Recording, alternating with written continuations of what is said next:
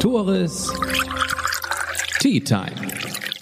Der Podcast aus dem Norden mit und für Menschen aus dem Norden. Ich werde gesponsert von der VR Bank Westküste. Und ihr fragt euch, was Moderatore und die VR Bank Westküste verbindet? Die Region. Denn aus dem Norden kommt auch die VR Bank Westküste. Und was die Bank noch so besonders macht, sie lebt durch und durch das Genossenschaftsprinzip. Was einer alleine nicht schafft, das schaffen viele.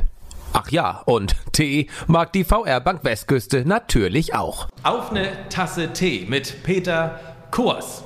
Jetzt ist es amtlich auch 2G in Schleswig-Holstein im Einzelhandel.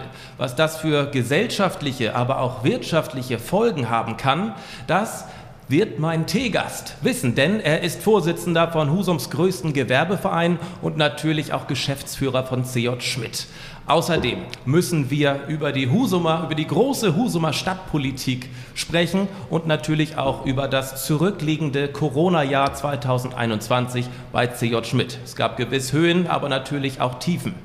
Darüber wollen wir jetzt bei einer Tasse Tee vom Teekontor Nordfriesland sprechen. Und ich sage Moin, Peter, schön, dass das mit uns beiden hier am Samstagmittag geklappt hat. Moin Tor, ich freue mich auch. Vielen Dank für die Einladung. Peter, ich habe wie gewohnt drei Fragen mitgebracht zum Reinkommen, um dich auch persönlich etwas näher kennenzulernen. Und meine erste Frage direkt an dich. Was ist denn eigentlich dein Lieblingsessen? Mein Lieblingsessen? Ah. Und darf ich deine Vermutung anstellen? Ja? Nein? Wir hatten im Vorgespräch gehört, was du heute Morgen hattest und auch gestern Abend. Deswegen denke ich vielleicht Lachs. Äh, nee, da muss ich dich jetzt enttäuschen. Also Lieblingsessen, das geht so in die Richtung Spaghetti Bolognese. Tatsächlich? Ja. ja. Hier oben? Oder also ich mach's, ich mach's sehr gerne selber. Ach, lustig. Äh, ja. Am liebsten dann so im Urlaub, so äh, ja. an Bord vielleicht. Aber unser, unser äh, Bolognese-Rezept, das ist eigentlich sehr klassisch. Ich glaube, das ist seit 50 Jahren das gleiche Rezept. Ja. Äh, das, ist, das schmeckt auch so richtig gut. Sehr schön. Dann hast du eigentlich Netflix oder irgendwas dergleichen? Ja, also ich sage jetzt mal, wir haben zu Hause ja. Netflix. Ähm, Was meine, ist denn meine Netflix? Kinder haben mir das ehrlich gesagt so ein bisschen nahegelegt. Mhm. In den Corona-Zeiten, in den Lockdown-Phasen äh, ist man ja fast nicht ohne Netflix irgendwie ausgekommen. Und ist so. ich habe in der Tat auch dieses Serienphänomen äh, natürlich genauso erlebt. Und äh, da gibt es ein spannendes Programm. Deine Lieblingsserie? Oh Gott, wie heißt die jetzt? Die ist, äh, sind wir neu drauf gekommen. Es ist ein dänisches äh, Format, äh, Kopenhagener Energiekonzern. Ich weiß. Ähm, Follow the Money. Follow the Money. Follow the Money. Follow the Money heißt es. Heißt es. Komm, sehr schön. Letzte Frage zum Reinkommen. Was ist denn überhaupt dein liebstes Kleidungsstück beim Mann? Du musst es ja wissen. Also beruflich gesehen ist es ein blauer Blazer. Mhm. Äh, der muss jetzt nicht mehr Goldknöpfe und zweireich sein. Ähm, heute trage ich Nadelstreifen, das finde ich eigentlich auch ganz schön. Ich bin eher so ein bisschen klassischer Typ, aber man kann Klassik eben äh, auch aufbrechen. Man muss keine schwarzen Schuhe zum äh, dunkelblauen Nadelstreifen anziehen, man kann auch mal braune Wildlederschuhe dazu anziehen. Das ist so ein kleines bisschen gebrochen wird, diese Klassik. Das finde ich eigentlich ganz schön. Gut, dann vielen Dank schon mal für die teilweise persönlichen Einblicke. Wollen wir jetzt über das Geschäft sprechen? Ich hatte schon an, eingangs angekündigt, 2G herrscht ab heute im Einzelhandel. Ja. Ich kam heute Morgen rein hier, hatte schon alles vorbereitet, Ausweis, Impfnachweis in der Hand, aber bin dann durchs Haus stolziert, ohne dass ich kontrolliert wurde. Wie läuft das denn überhaupt ab? Steht da vorne denn niemand und guckt nach? Wie läuft 2G im Einzelhandel ab? wir sind ja nach wie vor mitten in der Corona-Phase. Wir hatten uns alle gewünscht, dass das schon vorbei sei. Das ist jetzt aber nicht so. Ja. Und äh, ich glaube, es ist wirklich nachvollziehbar, dass äh, unsere Politik äh, Regeln aufstellt, die es uns möglich macht, äh, mit diesem Pandemiephänomen umzugehen. Und das ist ja wirklich ein ernstes Thema. Ähm, ich bin sehr froh, dass die Landesregierung zum einen entschieden hat, an der 2G-Regel teilzunehmen, weil es, sagt eben, wir brauchen eine klare Spielregel. Ähm, und zum anderen bin ich sehr froh, dass äh, unsere Landesregierung sehr vernünftig entschieden hat, dass es per Stichprobe kontrolliert wird. Ähm, diese Verordnung ist ehrlicherweise gestern Abend veröffentlicht worden, relativ spät. Das ist in der, wir haben uns in den letzten äh, Jahren daran gewöhnt, Politik stellt sich hin und sagt etwas, aber was das genau heißt für die Ausführenden oder die Betroffenen, kommt einige Tage später, weil das muss dann in der Verwaltung alles natürlich sehr genau und rechtssicher formuliert werden. Und wie gesagt, ähm, es ist so, dass unsere Auflage ist, wir müssen mehrmals täglich kontrollieren und diese Kontrolle auch nachhalten. Das haben wir jetzt heute Morgen genauso organisiert. Wer äh, macht das? Die, Ihre Angestellten letztendlich? Die ja, Mitarbeiterinnen und Mitarbeiter? Wir haben Mitarbeiter äh, dafür ähm, ähm, eingeteilt. Äh, hier im Haus ist es ein, ein Sicherheitsmitarbeiter, der sich auch um sicherheitsrelevante Themen kümmert. Und äh, der macht jetzt Stichproben und hält das dann auch äh, auf einem Formular fest, sodass es auch nachvollziehbar ist, falls die Behörden sich dafür interessieren. Das wird wahrscheinlich so sein, dass, dass es auch da dann Stichproben gibt der Behörden. Das ist, glaube ich, auch wichtig. Weil es bringt ja nichts, eine Regel zu erlassen, äh, die dann nachher nicht kontrollierbar ist, dann wird sie auch nicht eingehalten. Also wir müssen alle erkennen, dass wir äh, mit Corona schon noch sehr vorsichtig umgehen müssen. Ich meine, das war ja ein Kritikpunkt von vielen Einzelhändlerinnen und Einzelhändlern, dass das nicht kontrollierbar ist, dass die Manpower da einfach fehlt, das zu kontrollieren. Aber stichprobenartig soll das jetzt getan werden von Seiten des Unternehmens und nicht vom Ordnungsamt, richtig? Naja, beides gilt. Es ist nochmal wichtig zu wissen, die 2G-Regel äh, wird in Schleswig-Holstein so ausgelegt, dass, äh, wenn man sie nicht einhält, das ist eine Ordnungswidrigkeit und es ist die Ordnungswidrigkeit des desjenigen, der sich nicht dran hält, also des Privaten, des Kunden, der das möglicherweise als Ungeimpfter, der als Ungeimpfter dann einfach in ein Geschäft reingeht, wo er nicht rein darf als Ungeimpfter. Äh, das ist eine Ordnungswidrigkeit, die derjenige begeht. Das ist also nicht unsere, unsere, unser Vergehen als Händler. Das ist wichtig zu wissen und das ist, finde ich, auch eine, eine gute Auslegung, die dieses Land Schleswig-Holstein da getroffen hat ähm, weil so ist es leistbar. Und durch die Festlegung, dass es eine Stichprobe geht, ist es auch leistbar. Wir müssen ja ähm, insgesamt an, an äh, alle Handelsformate denken. Und es gibt ja die allermeisten Geschäfte hier in Husum sind ja viel kleiner als wir, sind vielleicht so Quadratmeter, Zahl 100 oder 150 Quadratmeter. Da steht äh, zu den Randzeiten ein Mitarbeiter oder zwei.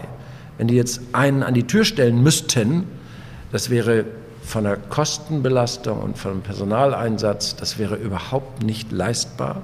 Insofern ist diese Regelung gut.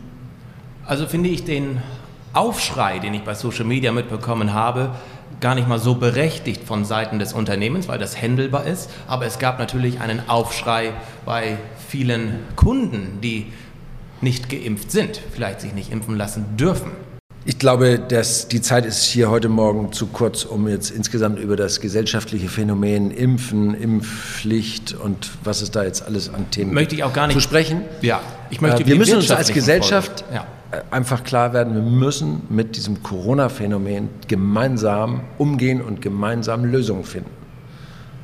Was sind wirtschaftliche Folgen was glaubst du, was sind wirtschaftliche Folgen von dieser 2G-Regelung im Einzelhandel? Was ich bei Social Media aufgeschnappt habe, ist, dass ganz viele geschrieben haben, dann hat der Einzelhandel selbst Schuld, jetzt kaufe ich nur noch online. Das habe ich leider sehr häufig gelesen, mit sehr vielen Likes und Daumen hoch äh, begleitet das Ganze. Da ist natürlich viel gefährliches Halbwissen bei. Daraus schließe ich, dass die Leute denken, der Einzelhandel hat das beschlossen. Ist ja gar nicht so. Aber trotzdem, dieses Mindset bleibt ja, dass, der Einzel dass wir nicht mehr einkaufen dürfen vor Ort. Dann kaufe ich nur noch online. Ist das eine Befürchtung, die du auch hast, dass man diese Menschen jetzt endgültig an den Onlinehandel verliert? Die ganze Corona-Phase, die ganze Corona-Pandemie hat insgesamt bis heute äh, natürlich einen enormen Effekt auf ähm, die Verbrauchsgewohnheiten, auf die täglichen Gewohnheiten der Menschen. Wir wurden ja alle im Lockdown äh, gezwungen, komplett unsere Perspektive zu verändern. Es war zuerst ja die Frage, wie geht denn das jetzt überhaupt? Wo kann ich denn jetzt die Dinge meines, äh, die Dinge, die ich mir jetzt gerade, äh, die ich benötige, äh, die ich brauche, wie kann ich die denn überhaupt kaufen? Und das Ganze hat natürlich dazu geführt, dass so wie so ein Turbo-Effekt für die ganze Online-Handelsszenerie gewirkt hat. Das ist als stationärer Händler gesehen erstmal ein Problem. Ähm, auf der anderen Seite, wir betreiben selber auch einen Online-Shop. Ähm, der ist im Verhältnis eher klein, äh, aber der hat sich sehr gut entwickelt. Ähm, und ich glaube, es ist eben ganz wichtig zu erkennen, und das macht Corona, äh, macht da nochmal ein sehr klares Ausrufezeichen, äh, wie wichtig es ist, dass äh, wenn man äh, ein modernes Angebot für den Kunden bietet, das muss ein gutes Geschäft sein, ein guter Laden sein, aber dazu gehört auch eine vernünftige Online-Plattform oder ein Online-Angebot, weil sonst ist der Kunde schnell weg. Ist diese Erkenntnis bei dir durch Corona gekommen oder war die auch schon vorher da? Nein, die Erkenntnis war sicherlich schon vorher da, aber sie ist durch Corona nochmal enorm verstärkt worden. In diesen ersten dunklen Wochen äh, des ersten Lockdown ist bei mir oder bei, bei uns hier in den Husumer Wirtschaftsverein äh, übrigens, die Werbegemeinschaft ist nicht der größte. Äh, sind vielleicht wichtig. Kommerzium ist der aber größte. Aber die, äh, die IGO, Interessengemeinschaft des Gewerbegebietes, äh, die sind an Mitgliedern, sind die mehr, weil da natürlich ganz viele auch hingezogen sind in den letzten Jahren. Das ist ja verständlich. Äh, und in diesen ersten Wochen haben wir zusammen mit dem Vorstand der IGO Werbegemeinschaft diese Idee entwickelt, äh, wir müssten doch eine gemeinsame digitale Möglichkeit haben. Plattform ist denn das große Wort eine digitale Möglichkeit, uns zu vernetzen, auf unsere Angebote, auf Termine, auf all diese Dinge hinzuweisen. Und äh, ich würde mal sagen, das ist so ein kleiner Anstoß dafür gewesen, äh, für diese Entwicklung von hier gefällt mir. Äh, darüber wurde bei dir auch schon gesprochen, habe ich gehört. Ja. Äh, und da gibt es ja jetzt eine ganz spannende Entwicklung, äh, die dazu führen kann, dass wir in gesamt Nordfriesland eine äh, gemeinsame digitale Möglichkeit haben, dort zu verkaufen, dort zu informieren und uns gegenseitig zu stärken, auch als Region, als Händler, als Dienstleister und für alle Bürger. CJ Schmidt, rückblickend 2021, kann man jetzt schon mal Bilanz ziehen? Wirtschaftlich erfolgreiches Jahr oder nicht? Was waren Höhen, was waren Tiefen? Natürlich. Ja, das ist genau das Stichwort Höhen und Tiefen. Ich habe noch nie ein Jahr erlebt, äh, das gut, das letzte Jahr war jetzt auch schon extrem.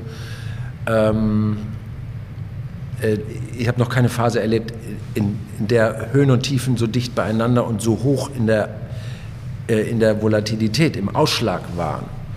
Also wir hatten nach dem zweiten Lockdown hatten wir hier ja noch einen, unseren privaten dritten Lockdown bei CE Schmidt im März, April, wo wir ein paar Corona-Fälle in der Firma hatten. Äh, und aus ja, großer Vorsicht ähm, wurde dann, wurden dann alle Mitarbeiter dieses Hauses in Quarantäne geschickt. Das war vielleicht ein bisschen eine heftige Reaktion, aber das mussten wir hinnehmen. Ähm, ein Gesundheitsamt kann auch nur von draußen reingucken und musste eben sehr vorsichtig sein. Was dann sehr, sehr ärgerlich war, war, wie äh, eine örtliche Tageszeitung dann mit dem ganzen Thema umgegangen ist. Aber das nur am Rande. Das Jahr ist abgesehen von diesen Tiefschlägen äh, ein wirklich spannendes Jahr gewesen, weil ähm, äh, ich glaube, ich werde rot im Gesicht, wenn ich mir das nochmal klar mache, was für emotionale Erlebnisse wir hatten mit unserem Team. Äh, also die waren über Ostern alle zwei Wochen in Quarantäne, wegen der Firma sozusagen. Und ich hatte die größte Befürchtung, dass wir massenweise Kündigungen, Beschimpfungen und äh, dass die also mir als Geschäftsführer das auch äh, sehr, sehr übel nehmen würden. Und eigentlich ist genau das Gegenteil passiert.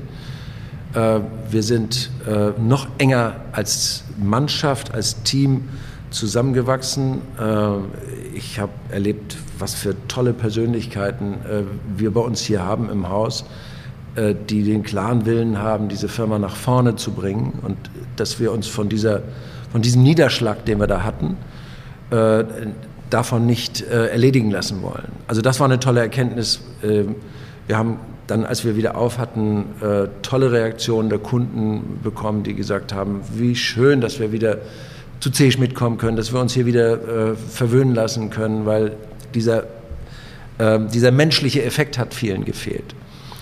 Und diese persönliche, der persönliche Umgang mit den Menschen äh, ist eben eine ganz große Stärke von C. Schmidt. Insofern war es ein gutes Jahr. Und dann wirtschaftlich gesehen, nach, also wenn ich die, die Lockdown-Phase mal rausnehme, das ist schwer zu behaupten, weil ein stationärer Händler wie wir, wir sind darauf angewiesen, dass wir jeden Tag verkaufen. Äh, davon bezahlen wir auch unsere Löhne und mit dem Geld, was wir einnehmen, jeden Tag dem Umsatz, zahlen wir auch die Rechnung für die Ware, die reinkommt. Also wir kriegen jeden Tag 250 Pakete von Lieferanten aus der ganzen Welt sozusagen. Und diese Ware, die kam auch im Lockdown, weil die ist bestellt. Wir bestellen unsere, unsere Sortimente in der Regel ein halbes Jahr bevor sie geliefert werden, weil die eben aus vielen Herrenländern und manchmal auch von weit her kommen.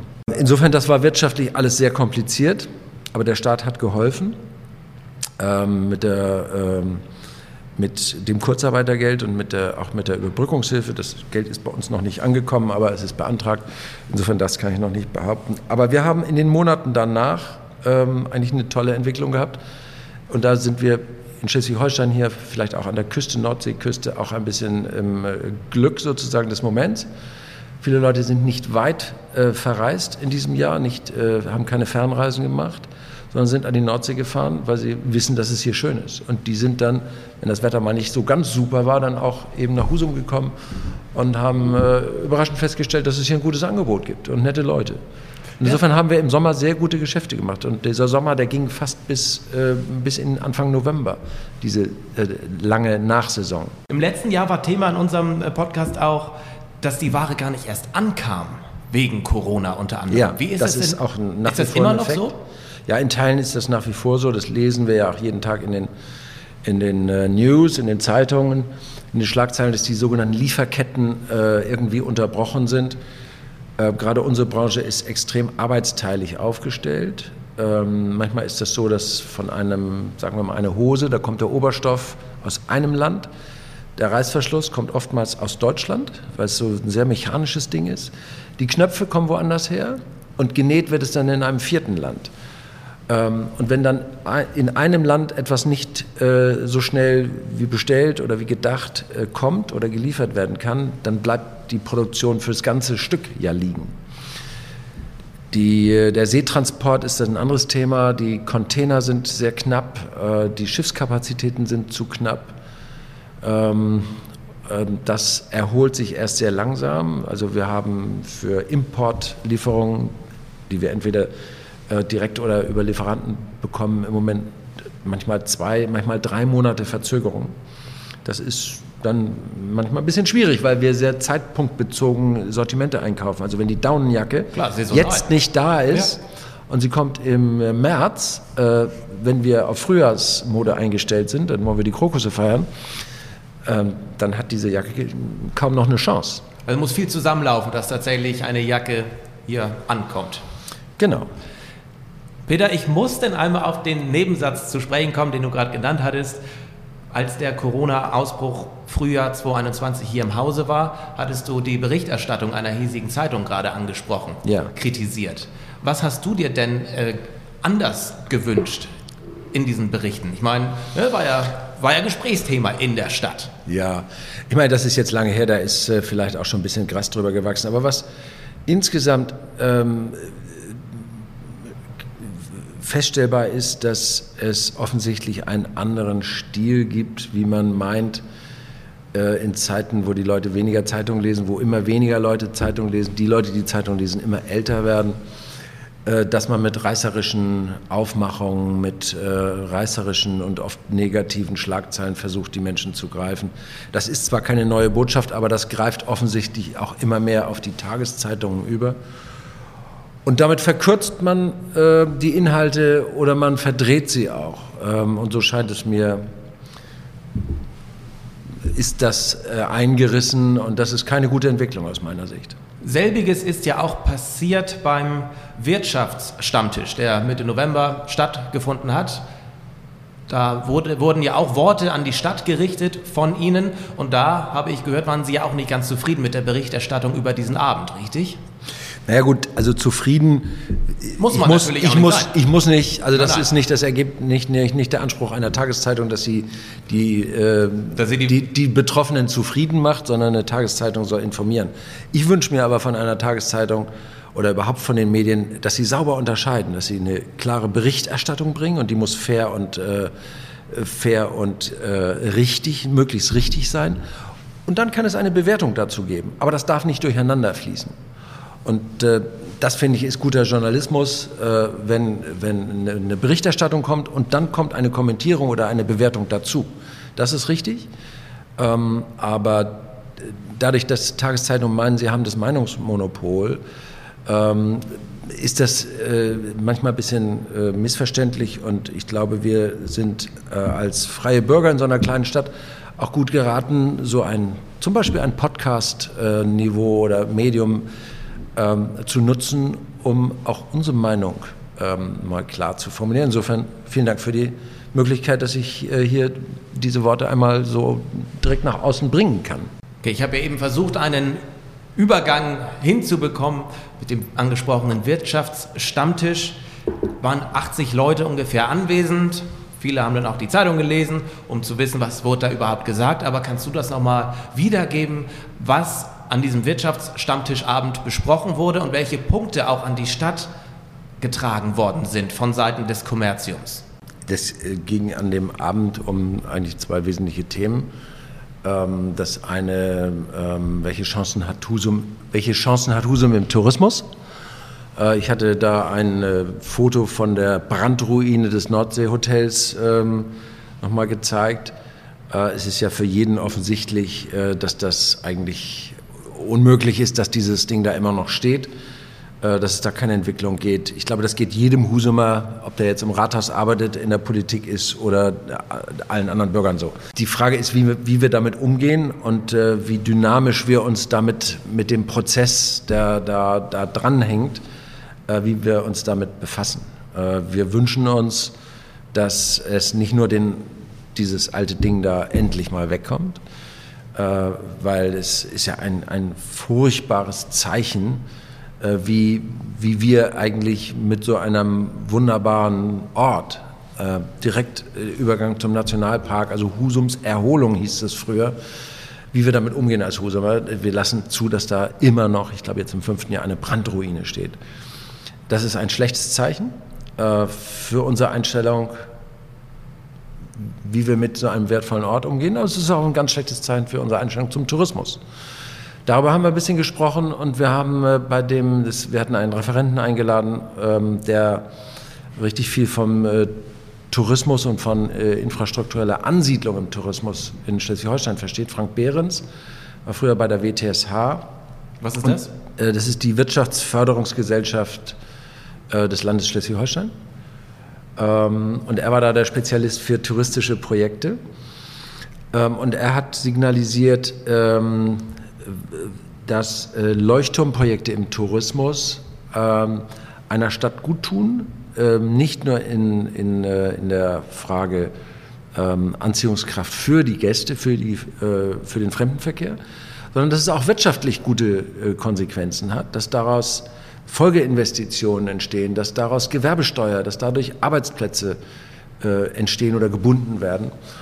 Und äh, darauf hat er hingewiesen und äh, diese Argumentationslage war sehr wichtig. Das war der eine Punkt. Der andere Punkt. Darf ich da kurz reingehen, um das ein bisschen greifbarer zu machen? Beispiel Büsum war das ja, das er unter anderem genannt hat. Ja. In Büsum wurde privat invest, es wurde vom Land erst investiert ja. und in der Folge wurde auch privat. Ein Hotel ist entstanden ja. und diese komplette Region hat sich ja dadurch verändert. Ja. Das war natürlich ein Beispiel. Und was heißt Leuchtturmprojekt? Was ist damit gemeint? Es wird ja kein Leuchtturm gebaut. Nein, nein, es geht nicht um äh, den, den, Leuchtturm als, äh, äh, als Navigation für die, für die Schifffahrt, sondern äh, mit der Aussage, dass Leuchttürme äh, Strahlkraft haben, deutlich weiter strahlen als äh, das, das eigentliche Monument sozusagen und das eigentliche Gebäude. Ähm, Was könnte denn so ein Leuchtturmprojekt in Husum sein? es ist ja die Idee, an dem Standort ähm, eine neue Hotelansiedlung äh, zu betreiben. Also die Idee gibt ein, es? Ein Nationalpark Lodge ist der Arbeitstitel. Okay. Ähm, das Projekt gibt es, äh, aber das entwickelt sich sehr, sehr langsam.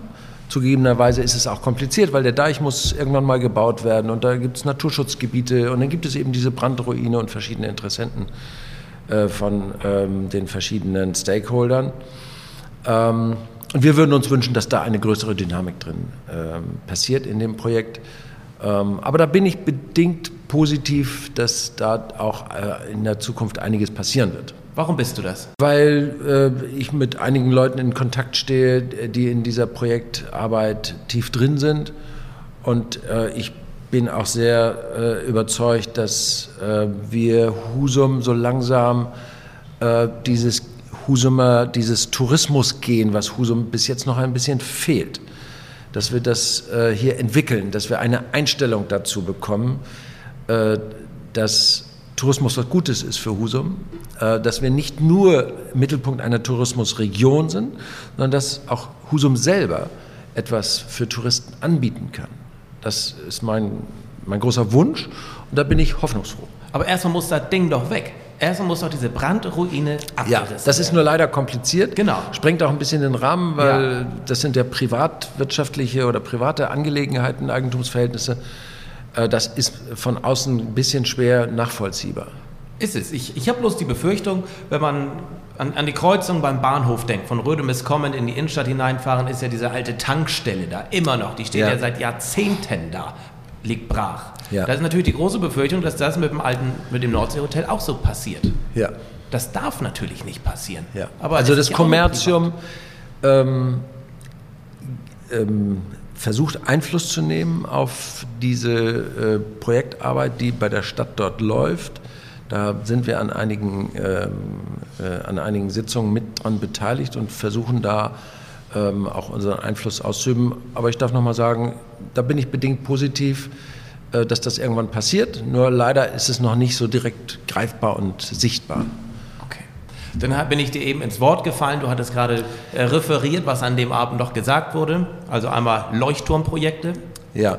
in Richtung Tourismus. Mhm. Was noch? Ich habe an dem Abend äh, angesprochen, dass äh, wir im Kommerzium ähm, frustriert sind, dass in Sachen Stadtentwicklung äh, im Moment so ein paar Dinge aus unserer Sicht nicht so glücklich laufen. Zum Beispiel? Ähm, zum einen ist es das, äh, die, die Frage des Standorts des neuen Schwimmbades. Husum braucht ein neues Schwimmbad, das alte Schwimmbad ist technisch verbraucht. Äh, und es ist wichtig, dass Husum ein neues Schwimmbad bekommt. Ähm, wir würden uns aus der Wirtschaft wünschen, viele Leute in der Politik auch, ich glaube auch viele Bürger, würden sich wünschen, ein Schwimmbad so ähm, zu positionieren, so zu planen, dass es nicht nur für die Husumer zum Schwimmen sondern auch für Gäste von außen attraktiv ist und dass es auch einen touristischen Mehrwert hat. Ähm, dann müsste man es auch an einen Standort legen, wo das eben möglich ist. Die Stadt hat sich aber dafür entschieden, ähm, hinter dem Baumarkt an der Flensburger Chaussee ein der Grundstück, ein Grundstück äh, zu reservieren, wo sie das hinplanen wollen. Daneben soll eine Kartbahn gebaut werden, daneben soll dann noch ein ähm, Trainingsräume für Sportvereine entstehen, ein Hotel soll gebaut werden. Also eine ganz große äh, Konzeption, wie wir jetzt hören, gelesen haben. Die Kartbahnleute haben sich zurückgezogen. Ähm, die Interessenten für eine Hotelentwicklung äh, haben auch gesagt, nö, an dem Standort wollen wir nicht. Und am Ende ist jetzt klar geworden, dass die Stadt 0 Euro Zuschuss bekommt für, den, für die ähm, Investition des Schwimmbades an der Stelle. Weil der touristische wohingegen, Mehrwert nicht mehr gegeben ist. Wohingegen, äh, wenn man einen Standort wählen würde, der einen touristischen Mehrwert hat, den müsste man dann natürlich in einem Gutachten nachweisen, aber das sagen Berater, das ist möglich, dann würde es möglicherweise eine hohe Förderung geben. Auf die verzichtet die Stadt. Auf der anderen Seite ist die Haushaltslage eher eng wird in Teilen sogar schwierig. Und in der Konsequenz fehlt, in der Konsequenz fehlt dann das Geld an anderer Stelle, um eine dringend notwendige Stadtentwicklung voranzutreiben. Als Beispiel in der Innenstadt. Ich komme nochmal zurück auf Corona. Corona ist, hat einen unheimlichen Druck auf den stationären Einzelhandel ausgeübt. Wir haben, wir haben ähm, wir haben Leerstände, wir haben äh, die Situation, dass Geschäfte aufgegeben haben, weil sie diesen, diese Lockdown-Phase nicht überstanden haben.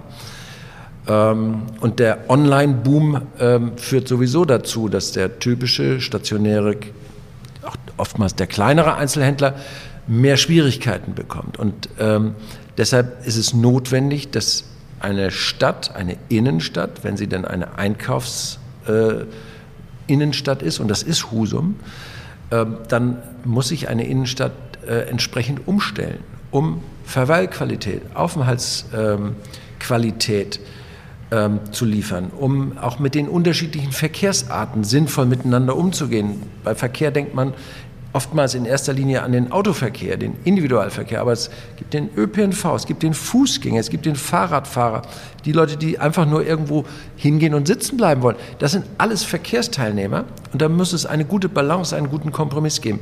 Das ist leider im Moment in Husum sehr einfach strukturiert. Die, die Innenstadt ist seit ja, über 30 Jahren in dem gleichen Zustand und es gibt keine Bereitschaft von der Politik und der Verwaltung, sich dieser Diskussion zu stellen, dass wir dort etwas ändern müssen. Und ich habe die Befürchtung, dass diese auch enge Haushaltslage, die mit dem Schwimmbad zusammenhängt, äh, dazu führt, dass, dass man sagt, nee, da, da machen wir jetzt gar nichts. Und es ist so widersprüchlich. Aus dem Land, aus dem Bund äh, wissen wir, dass es Förderprogramme gibt, äh, um Innenstadtentwicklung ähm, zu fördern, neue Konzeptionen zu entwickeln. Das wird von der Politik hier nicht gewünscht. Das finden wir traurig. Das Warum wird das nicht gewünscht? Kann man sich doch gar nicht vorstellen. Man sagt uns, wir haben keine Kapazität, darüber wollen wir jetzt nicht reden. Das Kapazität soll in zwei in Jahren passieren, wenn ein neuer Mitarbeiter im Tiefbauamt kommt. Und das können wir nicht ertragen, das können wir auch nicht dulden. Wir haben ein Recht wir leben ja in einem freien Land.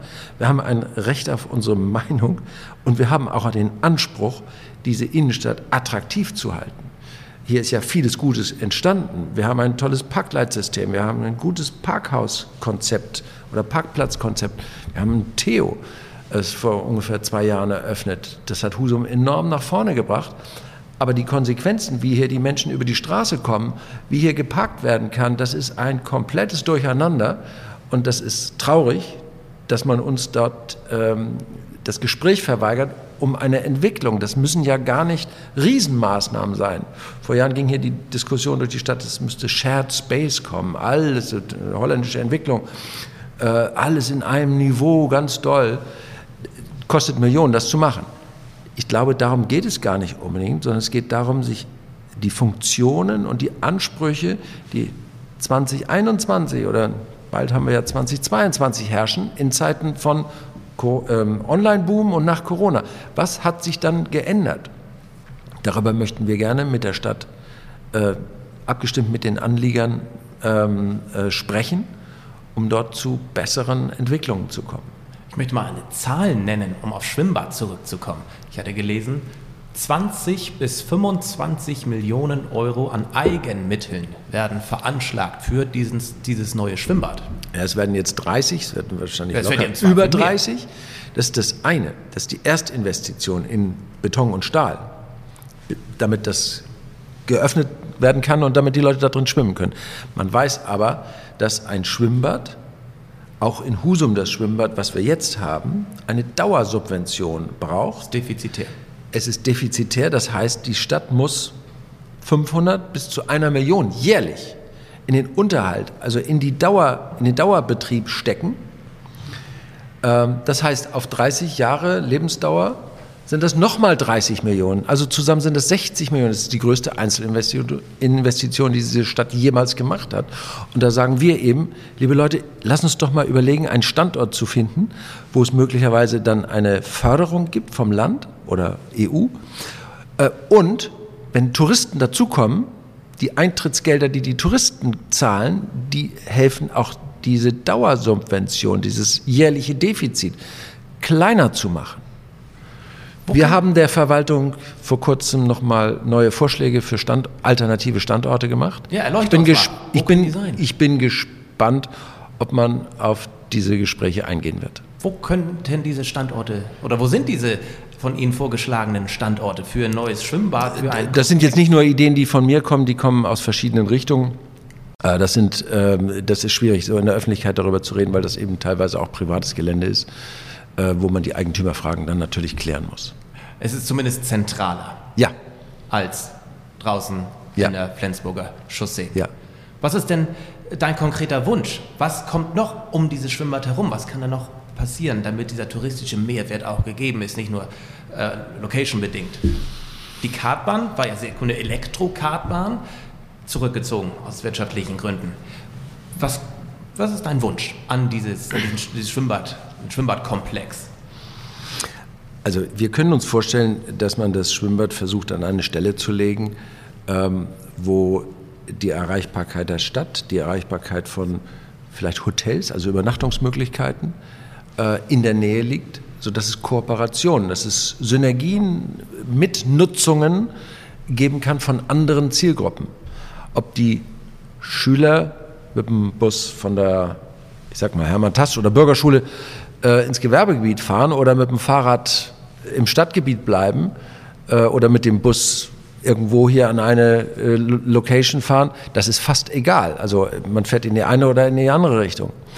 Ähm, wichtig wäre das Gesamtkonzept und da nochmal am Anfang haben wir über die äh, touristische Ausstrahlung dieser Stadt gesprochen.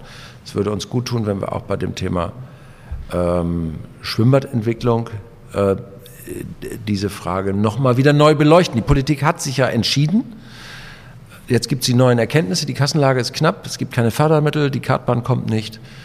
Ähm, und wir würden es begrüßen, wenn man hier nochmal neu nachdenkt, weil das ist ja immer so, ich habe etwas entschieden, dann glaube ich, habe ich mich damit, äh, dann habe ich das abgelegt, dann habe ich das beendet, diese Diskussion. Aber wenn dann neue Erkenntnisse kommen, neue Fakten, dann muss ich mir das Recht herausnehmen dürfen, auch neu zu bewerten, neu darüber nachzudenken.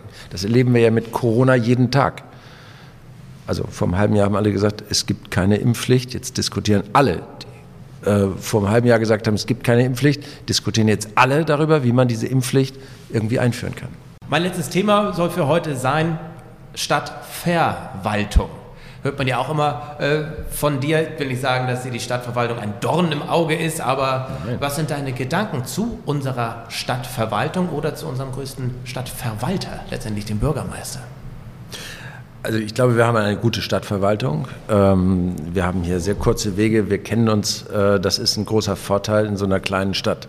Das hat man in der Schule ja mal gelernt. Ne? Erstmal das Positive hervorheben und dann. Nö, das ist, glaube ich, okay. Lebenserfahrung. Okay. Wenn, wenn wir uns das Wort nochmal angucken, Stadtverwaltung, dann ist eigentlich da schon äh, klar, worum es geht. Äh, wir sind ja ein hochentwickelter Staat, äh, gerade wir in Deutschland. Äh, wir regeln alles extrem genau und klar. Es gibt Gesetze, Paragraphen, Verordnungen für eigentlich fast alles und jeden. Also ich denke nochmal ans Impfen. Man muss acht irgendwelche Zettel unterschreiben, wenn man geimpft wird Wild. In, in anderen Ländern gibt es irgendwie einen Klick auf dem äh, digitalen Gerät. Läuft durch Walmart. Das ist Deutschland. Ja. Das ist Verwaltung. Das hat vieles Gutes. Ja. Aber es äh, trägt eben auch ein gewisses Phänomen mit sich, dass wir uns ähm, eben in der Verwaltung oft einfach mit, den, mit dem Vorgang, mit dem, äh, mit dem Abarbeiten, passt das zu einer Verordnung? Wenn nein, okay, dann geht das eben nicht. Ähm, und man mag es mir ähm, nachsehen, dass ich ähm, oftmals anders an Themen rangehe. Und das sehen wir auch äh, bei uns im Kommerzium so, äh, dass es nicht nur um das Verwalten von Themen oder Angelegenheiten geht, sondern es geht um die Entwicklung von Fragen. Es geht um, äh, oftmals ja um das Phänomen, wir entdecken irgendwo etwas, was nicht so funktioniert, wie es vielleicht, äh, wie, wie man oder wie sich verschiedene Leute das vorstellen. Wir erkennen ein Problem ähm, und dann wollen wir dieses Problem nicht verwalten, sondern wir wollen dieses Problem lösen. Wir haben Verkehre, die sich anders entwickeln als geplant. Dann hätten wir gerne Lösungen, damit äh, also nehmen wir das Phänomen, im Gewerbegebiet gibt es ein paar Straßen, die seit Jahren komplett überlastet sind, weil sich da viele Firmen angesiedelt haben. Ja. In äh, der Siemensstraße, in, in, der Industriestraße. So, da ist, äh, da ist jetzt politisches Handeln notwendig, weil es, es lähmt die Firmen. Äh, es, es führt zu Frust, es führt zu drohender Abwanderung von, von Firmen, von Arbeitsplätzen, von dann auch Gewerbesteuer. Ähm, und da braucht es Lösungen. Und da braucht es nicht Paragraphen und äh, den Hinweis, haben wir beschlossen, vor zwei Jahren wird nichts passieren. Die Situation wird immer schlimmer. Äh, als wir den B5-Stau hier in Husum hatten oder die B5-Problematik, die wir die nächsten zehn Jahre haben werden, weil die B5 wird über zehn Jahre ausgebaut, äh, wenn es reicht. Das heißt, wir werden immer wieder heftige Verkehrssituationen in Husum haben. Und da brauchen wir pragmatische Lösungen. Da müssen wir Lösungen entwickeln und nicht verwalten, nicht das Problem verwalten. Und das ist unser Anspruch äh, an die Stadtverwaltung. Das wissen die, das ist jetzt keine Überraschung, wenn jetzt vielleicht der Bürgermeister zuhört, das weiß er. Ähm, ich fürchte, er hat schon abgeschaltet. das glaube ich nicht. Äh, äh, wir sind im Dialog und wir sind auch in einem guten Dialog. Aber das ist unsere Erwartung, äh, dass wir die Themen auch entwickeln, die Stadt entwickeln, weiterentwickeln, die Innenstadt entwickeln, haben wir gerade drüber gesprochen. Ist das ein Husumer Phänomen? Äh, kannst du das beurteilen? Ich kann das so genau nicht von anderen Standorten im Vergleich beurteilen. Ähm, ich kann jetzt hier nur über Husum sprechen. Peter, meine letzte Frage im Podcast ist immer die gleiche, denn ich wollte schon immer mal eine Tasse Tee mit dir trinken. Mit wem würdest du denn mal eine Tasse Tee trinken, wenn du könntest? Ja, ich greife jetzt mal weit. Im letzten äh, Jahr hatte Florian Lorenzen, by the way. Ja, die Tasse Tee hat es gegeben gut. und das war, das, war, das war sehr gut. äh, er ist ein äh, großer Unterstützer unserer Kampagne von Hier gefällt mir. Das finde ich sehr beachtlich. Ich greife jetzt mal ein bisschen weiter. Ähm, unsere Bundeskanzlerin, die in den nächsten Tagen ausscheidet, die trinkt gerne Tee. Und äh, das wird aller Voraussicht nach ja nicht passieren. Aber wenn ich die Gelegenheit hätte, äh, dann fände ich es sehr spannend, äh, mit ihr eine Tasse Tee zu trinken, um sie mal ein bisschen sozusagen behind the scenes äh, zu fragen äh, über ihre Erlebnisse. Aber das ist ein Gedanke, der wird vielleicht gar nicht äh, eintreten. You never know. Aber man braucht ja Ziele und Träume. Also, Peter Kurs, vielen Dank, dass ich hier sein durfte. Das war Tores Tea Time mit Peter Kurs. Tore, vielen Dank. Tores Tea Time. Der Podcast aus dem Norden mit und für Menschen aus dem Norden.